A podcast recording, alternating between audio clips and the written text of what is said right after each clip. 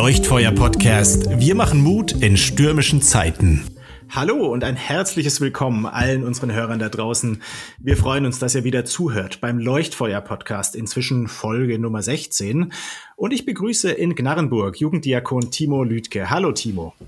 Und ich spreche mit Simon Laufer, Pastor aus Islersheim. Wir Schönen Tag, moin. uns über die Entfernung die Bälle zu, sprechen über einen Bibeltext. Und dieses Mal steht er im ersten Korintherbrief. Für die, die mit der Bibel gar nicht so viel zu tun haben, das ist ein Brief, den der Apostel Paulus an eine Gemeinde geschrieben hat. Eine Gemeinde, die er selbst mitgegründet, auch mitgeprägt hat und dann eben per Brief in Kontakt bleibt und äh, ähm, sie anspricht. Und wenn er von wir spricht, dann meint er sich und seine Mitarbeiter, die mit ihm eben diese Gemeinde aufgebaut haben. Und ich lese diesen Abschnitt einfach mal vor. Der geht so. Denn wir sind Gottes Mitarbeiter. Ihr seid Gottes Ackerfeld und Gottes Bau. Nach Gottes Gnade, die mir gegeben ist, habe ich den Grund gelegt als ein weiser Baumeister. Ein anderer baut darauf. Ein jeder aber sehe zu, wie er darauf baut. Einen anderen Grund kann niemand legen, außer dem, der gelegt ist, welcher ist, Jesus Christus. Wenn aber jemand auf den Grund baut, Gold, Silber, Edelsteine, Holz, Heu, Stroh, so wird das Werk eines jeden offenbar werden. Der Tag des Gerichts wird es ans Licht bringen, denn mit Feuer wird er sich offenbaren. Und von welcher Art eines jeden Werk ist, wird das Feuer erweisen.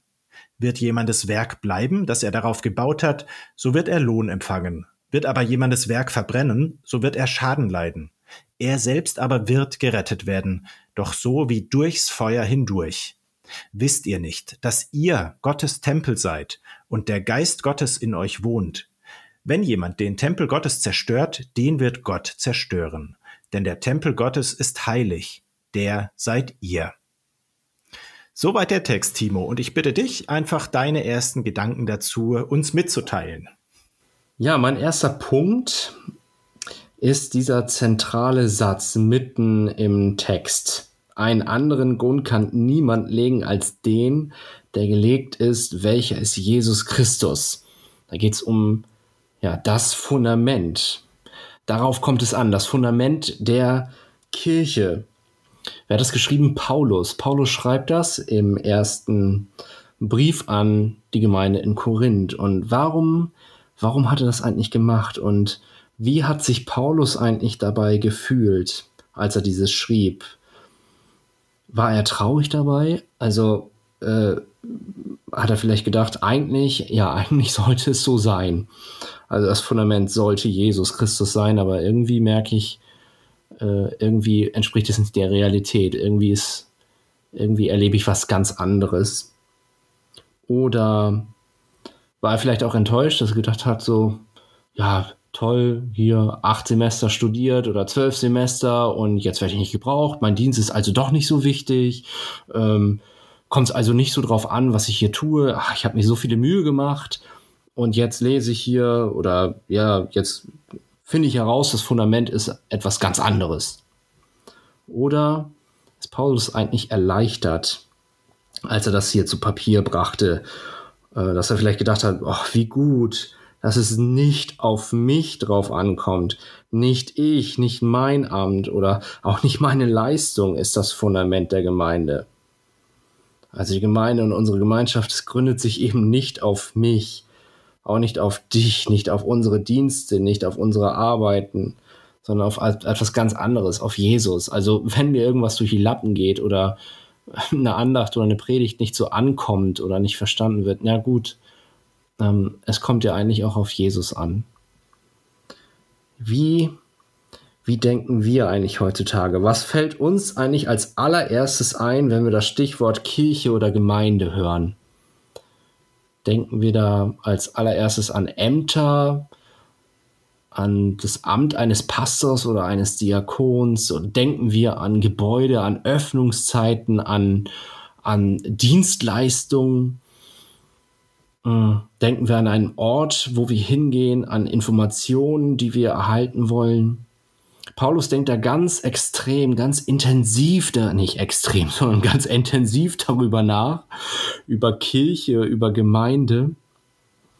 Und äh, ja, lass uns mal darüber nachdenken, was denken wir eigentlich heute? Was ist das Grundlegende der Kirche? Was ist das Fundament der Kirche? Und wenn wir mal so ganz konkret in die Kirchenordnung, Kirchengemeindeordnung der Hannoverschen Landeskirche mal nachblättern und da unter dem ersten Teil grundlegende Bestimmungen nachschauen, da heißt es, für jede Kirchengemeinde muss es ein Pfarramt geben, ein Pfarramt bestehen. Jetzt könnte man ja sagen und daraus interpretieren, und Sie können gerne anderer Meinung sein, das Wichtigste sei das Pfarramt. Genau, auch wenn es tatsächlich, wie du sagst, glaube ich, oft äh, auch von außen so wahrgenommen wird, dass die Ämter ganz wichtig sind und vielleicht auch manchmal wir Pastoren uns zu wichtig nehmen. Aber ich denke auch, also äh, die, diese äußeren Dinge sind das eine, dass man Kirche heutzutage oder zu allen Zeiten oft dann doch recht stark definiert, über Personen, über Gebäude und so weiter. Ich habe mir mhm. Gedanken gemacht, welche anderen Gründe und Fundamente es auch gibt, äh, eher sozusagen in innerer Hinsicht, also was die seelische Motivation und die Antriebe angeht. Ähm, und da fiel mir so ein, eine Motivation, sich in der Kirche zu engagieren und Gemeinde zu leben, sage ich mal, kann zum Beispiel sein, sich selbst zu verwirklichen. Und das ist ja heutzutage recht verbreitet, ist ein Stück weit auch, jetzt ist ja nicht nur schlecht im Sinne von, ich mache gerne Musik, also will ich gerne diese Gaben entwickeln. Und gerade wenn man sehr stark darauf schaut, wer bringt welche Gaben ein, also da bin ich ja voll dafür, gar keine Frage. Aber das kann dann auch in der Weise sich entwickeln, dass man zu stark das Gemeinde plötzlich zum Selbstzweck wird, weil jeder so ja, sein, das, was er gut kann und seine Gaben entfalten will. Und das ist nicht, sollte nicht das Fundament sein. Oder auch ein bisschen extremer noch, dass, ich sag mal, so eine gewisse Eitelkeit oder die, der Wunsch nach Anerkennung Motivation ist. Das begegnet hm. mir auch immer wieder bei anderen und bei mir. Ähm, ja, dass es halt auch schön ist, da vorne zu stehen oder sich anderweitig zu engagieren, denn das Lob dafür zu bekommen. Alles menschlich nachvollziehbar, aber auch das ist, sollte eigentlich nicht der Grund sein für Gemeinde. Und das ist, glaube ich, auch was, was zu leicht zu Konflikten führen kann, weil Aufmerksamkeit und Anerkennung, das kann man schön vergleichen und dann kann man schnell zu dem Schluss kommen, äh, der oder die steht mehr im Rampenlicht oder äh, es sieht niemand, was ich mache. Mm, also das führt, glaube ich, schnell zu Reibungen. Ähm, ein weiterer Punkt, glaube ich, für Gemeinde, der so ein bisschen in die Ehre führt, kann sein, und das ist was ganz Fieses eigentlich, so dieser Wunsch, gesellschaftlich relevant zu sein. Das ist heutzutage auch sehr verbreitet und ich sehe da auch eine gewisse Gefahr drin, weil es nicht zuerst das Ziel ist von Gemeinde, ihr sollt für die Gesellschaft wichtig sein. Ich glaube, mhm. wenn wir Gemeinde sind, mit Jesus Christus als Grund, dann spielen wir eine wichtige Rolle für die Menschen um uns herum. Das glaube ich auch. Aber wenn wir zu sehr gucken, äh, welche Position, welche Funktion, welche Rolle haben wir für die Gesellschaft, für die Politik, dann verlieren wir unser Fundament auch leicht aus den Augen. Ja, was mir noch eingefallen ist als letzter Punkt vielleicht, ich meine, das lässt sich wahrscheinlich auch weiterführen, diese Liste. Ähm, aber ich nenne es mal Gemeinschaft als Wert an sich auch hier denken vielleicht wieder manche, ja, wie Gemeinschaft, das ist doch total gut und wir reden die ganze Zeit über Gemeinschaft. Ja, und Gemeinde hat natürlich viel damit zu tun, ähm, Gemeinschaft zu leben. Aber es sollte auch kein Selbstzweck werden. So nach dem Motto, ja, der eine ist im Kegelverein, ich habe halt in der Gemeinde meine Freunde. Hm, auch das sollte nicht der tiefste Grund sein, warum man Gemeinde lebt. Also ich sehe da echt viele Herausforderungen und ähm, das ist auch gar nicht immer so einfach im Einzelfall zu sagen, naja, wo sind wir vielleicht schon zu sehr, also vielleicht als ein konkretes Beispiel noch, ich hatte eine, war in so einer Studentengruppe als äh, im, im Studium von Campus für Christus, wo wir dann auch immer so gemeinsame ähm, ja, Gemeinschafts- und Lobpreisabende hatten. Das war total super. Ähm, mhm. Und das ging auch wirklich um ganz viel um Jesus Christus und was er für unser Leben bedeutet. Und ich will es, also ich habe es total genossen. Aber es war schon auch so ein bisschen, ein, äh, sage ich mal, ein, ein Kuschelclub im Sinne von, es war halt, es ging sehr stark um die Gemeinschaft. Und das war, ich will nicht sagen, es ist gekippt, aber da wäre vielleicht dann der, die Gefahr zu groß gewesen, dass die Gemeinschaft an sich schon einen zu hohen Stellenwert bekommt. Weißt du, was ich meine? Mhm.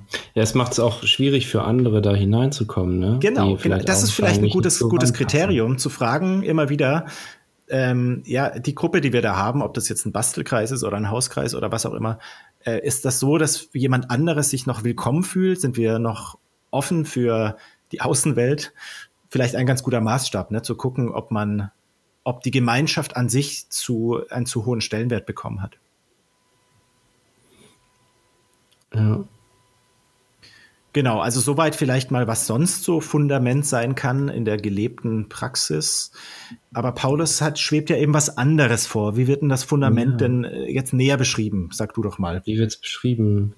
Ja, Paulus ähm, beschreibt das, dieses Fundament als etwas unglaublich Stabiles, ähm, ein Fundament, was schon besteht, ohne dass man überhaupt dran gewirkt hätte vorher. Paulus kommt in diese Gemeinden rein und geht immer davon aus, dass vor ihm schon etwas ganz Entscheidendes passiert ist. Also, äh, dass Jesus, um den es, um den alles geht, äh, dass Jesus schon alles getan hat. Äh, alles Wichtige, dass er schon da ist. Und das ist eine ganz starke Aussage von jemand, äh, dem es ja bewusst ist, dass also Paulus einen ganz wichtigen Dienst leistet und dass er sozusagen Abstand nehmen kann von, von sich und seinem mhm. Dienst und sagt, okay, ähm, ja, ich kam dahin und es war schon alles da. Also Christus war schon da und hat alles vorbereitet. Und dass Paulus sich so auch getragen weiß von Jesus selbst und dass er weiß, diese Gemeinde wird, wird getragen. Dieses Fundament, was da eben besteht, das bekommt nicht Risse dadurch, dass ja, irgendwas schief geht auch im Dienst selbst oder mhm. man hat sich das völlig anders vorgestellt und es gibt doch große Probleme oder man selbst hat Probleme mit sich selbst oder mit den Ansprüchen anderer Leute ja. und dass man ja. weiß, Jesus ist da und, und das, äh, wie soll ich sagen? Ähm, darauf kann man sich verlassen. Das, ja, darauf kann man sich wirklich verlassen und mhm. ähm, es, ja, es geht eben nicht kaputt, sondern dieses Fundament wird bleiben.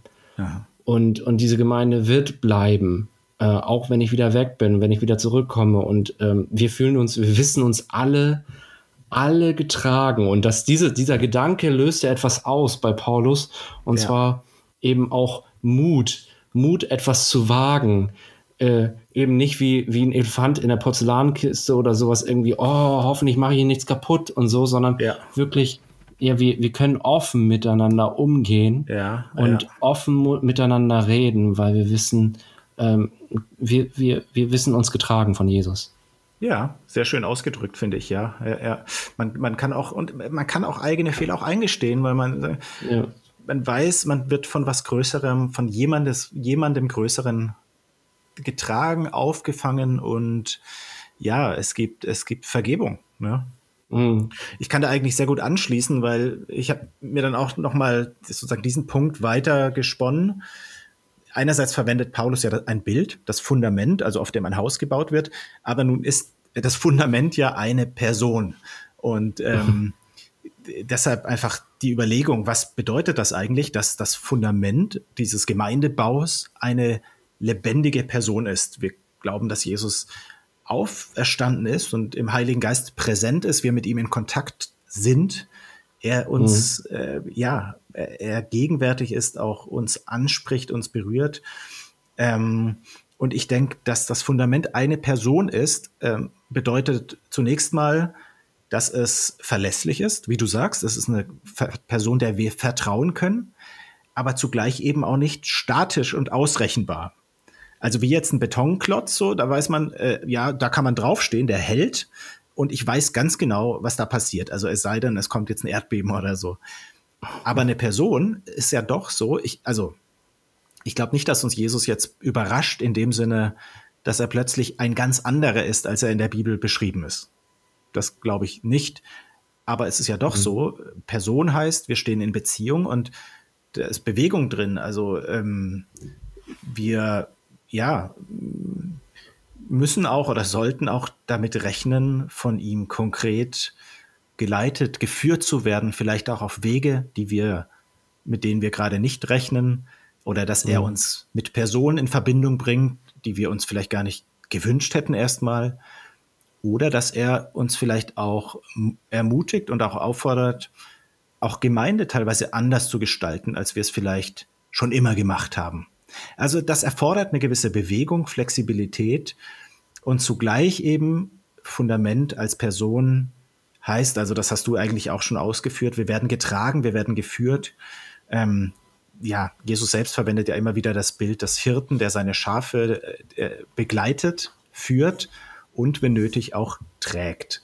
Und dem allem zugrunde liegend eben sein großes Versprechen, ich bin bei euch alle Tage bis zum Ende der Welt. Ähm, ja, genau. Ja, schön. Ja.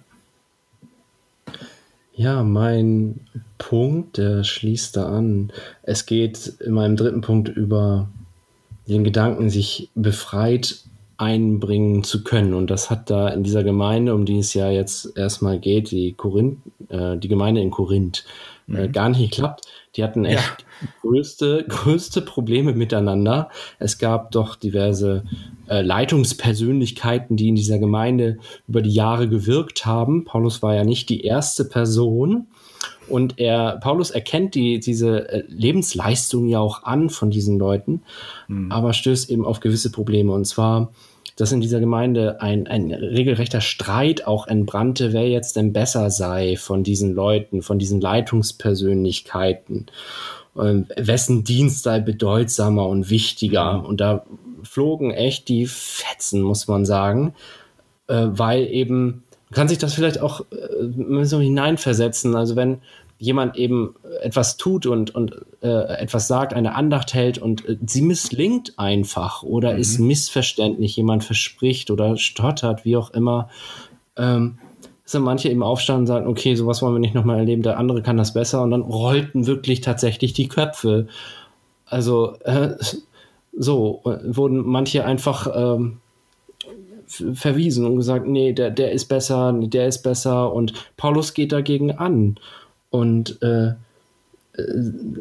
ja, und, und sagt, äh, spricht hier an in diesem Text, ja tatsächlich, dass Dinge schief gehen können. Tatsächlich, ja. dass etwas ja. verbrennt sogar, äh, benutzt er ganz drastische Bilder.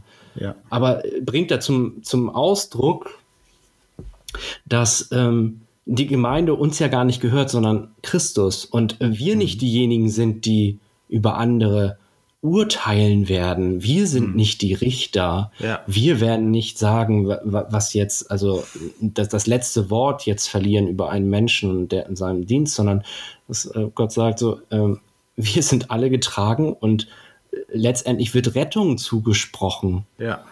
Also auch, auch so der Gedanke, der dahinter steht, wir, wir brauchen, wir brauchen einander. Und äh, wenn, wenn Gott nicht verdammt. Warum, warum sollten wir das tun? Wenn Gott, mhm. ähm, wenn Gott niemanden den Kopf abreißt, warum, warum tun wir das? Ja, ja, also auch einfach barmherziger miteinander umgehen. Sich, ja. also ja, nachsichtig sein, ne? Ja, ja, mhm. richtig, genau. Ja. Also es bedeutet eben nicht das Ende sozusagen, wenn etwas nicht so, nicht so klappt, wie es ja, da sind wir auch wieder bei diesem Stichwort Fehlerkultur. Das ist ja ein Schlagwort, was man, was man immer häufiger hört, was ich auch gut finde. Also jetzt auch bei Unternehmen oder so. Das heißt ja letztendlich, soweit ich es zumindest verstehe, ähm, dass Fehler nichts Schlimmes sind, sondern im Gegenteil, sie sind automatisch, äh, sie passieren automatisch, wenn man ähm, auch Dinge ausprobiert. Und ich finde, in einem gewissen Rahmen sollte das in der Gemeinde auch möglich sein. Ich meine, es gibt sicherlich Grenzen, aber einfach äh, auch, auch mal neue Wege zu beschreiten, äh, sollte möglich sein, auch wenn etwas schiefgehen kann.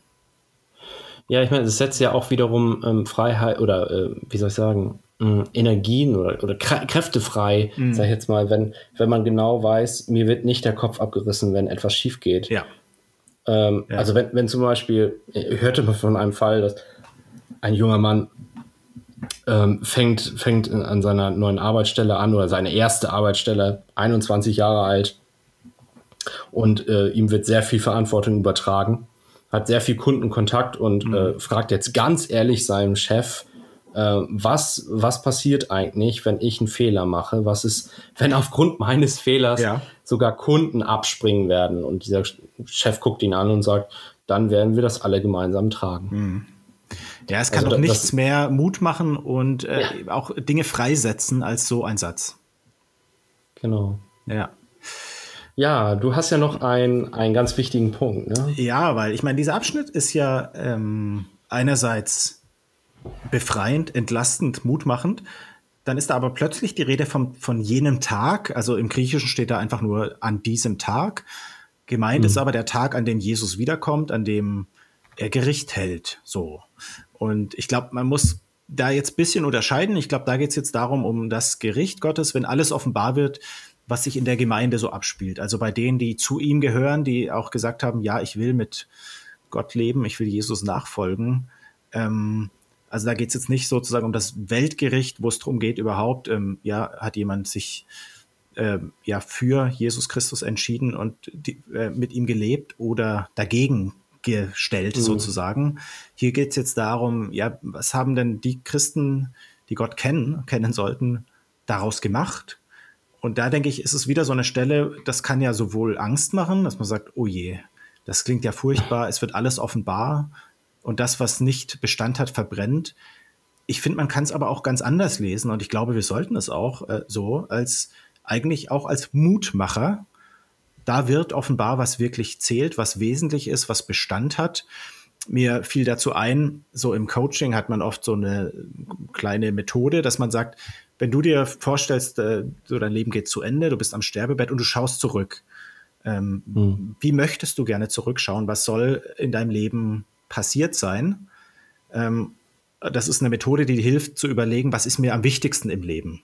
Wo will ich meine hm. Zeit investieren? Und ich glaube, das kann man übertragen. Also das ist analog dazu, ähm, dieses, diese Vorstellung, ich schaue zurück von jedem Tag, wenn Jesus alles offenbar macht was wird ihm wichtig gewesen sein? Was ist, äh, wo sagt er, das war in meinem Sinne, da hast du deine Zeit gut investiert. Und dann kann es mhm. wirklich einfach helfen, jetzt zu überlegen, wozu ist Gemeinde da? Was können wir auch weglassen? Wie sollen wir unsere im Vergleich immer knappe Zeit nutzen? Und da ja, bringt Paulus ja dann nochmal so dieses letzte Bild von dem Tempel Gottes. Und ich denke, das hilft auch uns zu, vor Augen zu führen, die Ortsgemeinde, die ganz normale, stinknormale Kirchengemeinde, das ist der Ort, wo Gott zu Hause ist, wo er wohnt, wo er in der Welt wirken will.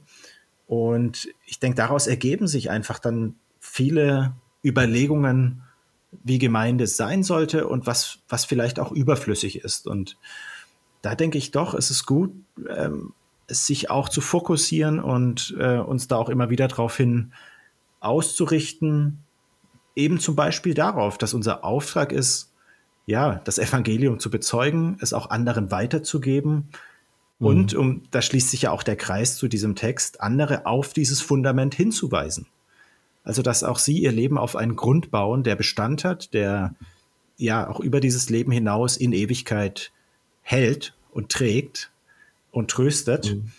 Und ich glaube, das hilft zur Klärung. Äh, und deshalb, ja, glaube ich, ist dieser Text wirklich auch für heute unheimlich gut und wichtig, um äh, ja wieder die Gemeinde darauf zurückzuführen, was ist eigentlich unser Zentrum und wonach sollten wir uns ausrichten.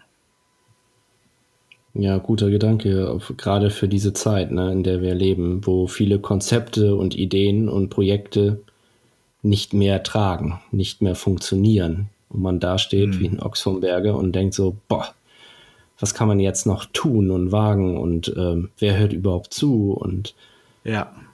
Ja, sagt, und ich glaube das tatsächlich, Fundament ist doch da. Ja. Das Fundament ist da und ich glaube, ob wir jetzt ganz vom Individuellen ausgehen oder die Kirche insgesamt, genau. gerade in solchen Zeiten über, fällt man ja schnell in, in Aktionismus. Ne? Wir müssen jetzt noch ein Programm ja. auflegen, wir müssen noch kreativere Gottesdienste machen.